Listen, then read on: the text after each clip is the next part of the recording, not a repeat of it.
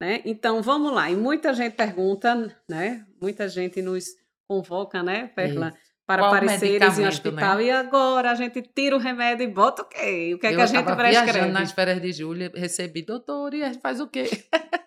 Diga, E aí fica sempre, faça né, né? suporte, né? Não. É, na verdade, é o seguinte: a gente não dá para a gente falar tudo que é feito com medidas de suporte, que aí outro, é, seria outro podcast, né? Isso. Porque a gente sabe que a gente vai ter todo um cuidado. Desde nutrição, como a gente falou, cuidado com essas feridas. Aí existem curativos especiais de várias formas, a depender de que tipo de lesão a gente está vendo, né? Então, tem toda essa medida de suporte que é a parte.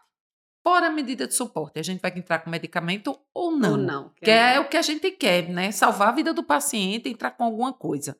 E existe na literatura algumas medicações que são utilizadas, entre elas o corticoide, a ciclosporina, a imunoglobulina, é, a Anti-TNFs outros, Anten- né? é, anti-NF, fatores de crescimento de colônias. Porém, ainda, o, como ela é uma doença rara, a gente às vezes não tem aquela população grande para estudo, para coorte, para, né? Então termina que a gente não tem a certeza se aquele medicamento vai ser melhor ou não.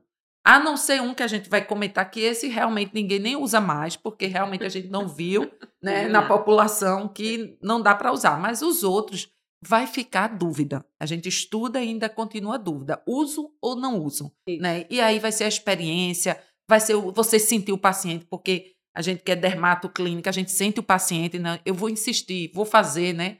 Porque na literatura a gente não vai ter esses estudos robustos que Não diga vá que vai dar certo. Isso. A gente Então- ainda não tem elemento para dizer. Existe Isso. indicação formal para nenhuma dessas medicações. Exatamente. A gente vai individualizar e julgar junto com, com a, toda a equipe médica e de outros profissionais se vale ou não o risco de tentar introduzir alguma medicação. Mas Exatamente. nada do que a gente vai citar aqui é mandatório, é lei de forma alguma. Mas a gente vai até discutir o porquê pode ser a favor e o porquê pode ser contra, né, Perla? E aí eu já lembro aí um pouquinho da patogênese. Lembre que existe uma liberação de proteína propapoptótica generalizada. O Exatamente. que é que freia isso? Não Depois é que uma, liberou, né? Não é só um padrão de, de, de não uma doença completamente imunomediada só por célula ou só por anticorpo, como a gente vê em outras coisas, que a gente responde bem a corticoide, né? Um lúpus grave responde a Responde corticoide. isso. Né? Um, um pênfilo Faz um grave pulso, responde né? pulsa. Mas assim, tem um mecanismo um pouco diferenciado e a gente fica sempre querendo alguma alternativa terapêutica que nem sempre é tão óbvio o resultado.